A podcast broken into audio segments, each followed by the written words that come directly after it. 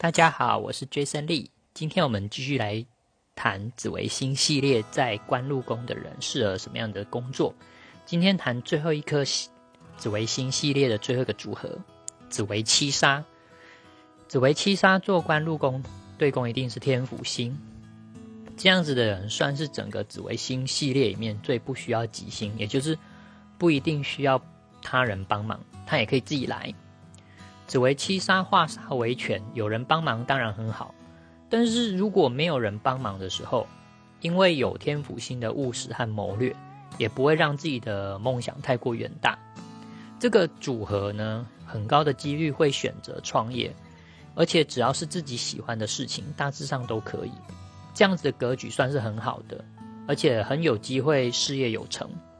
因为在四马地也适合往远方，或者是会接受跑动和变动性的工作。以上就是我今天分析的紫薇七杀在官禄宫的人适合什么样的工作或科系。See you next time，拜拜。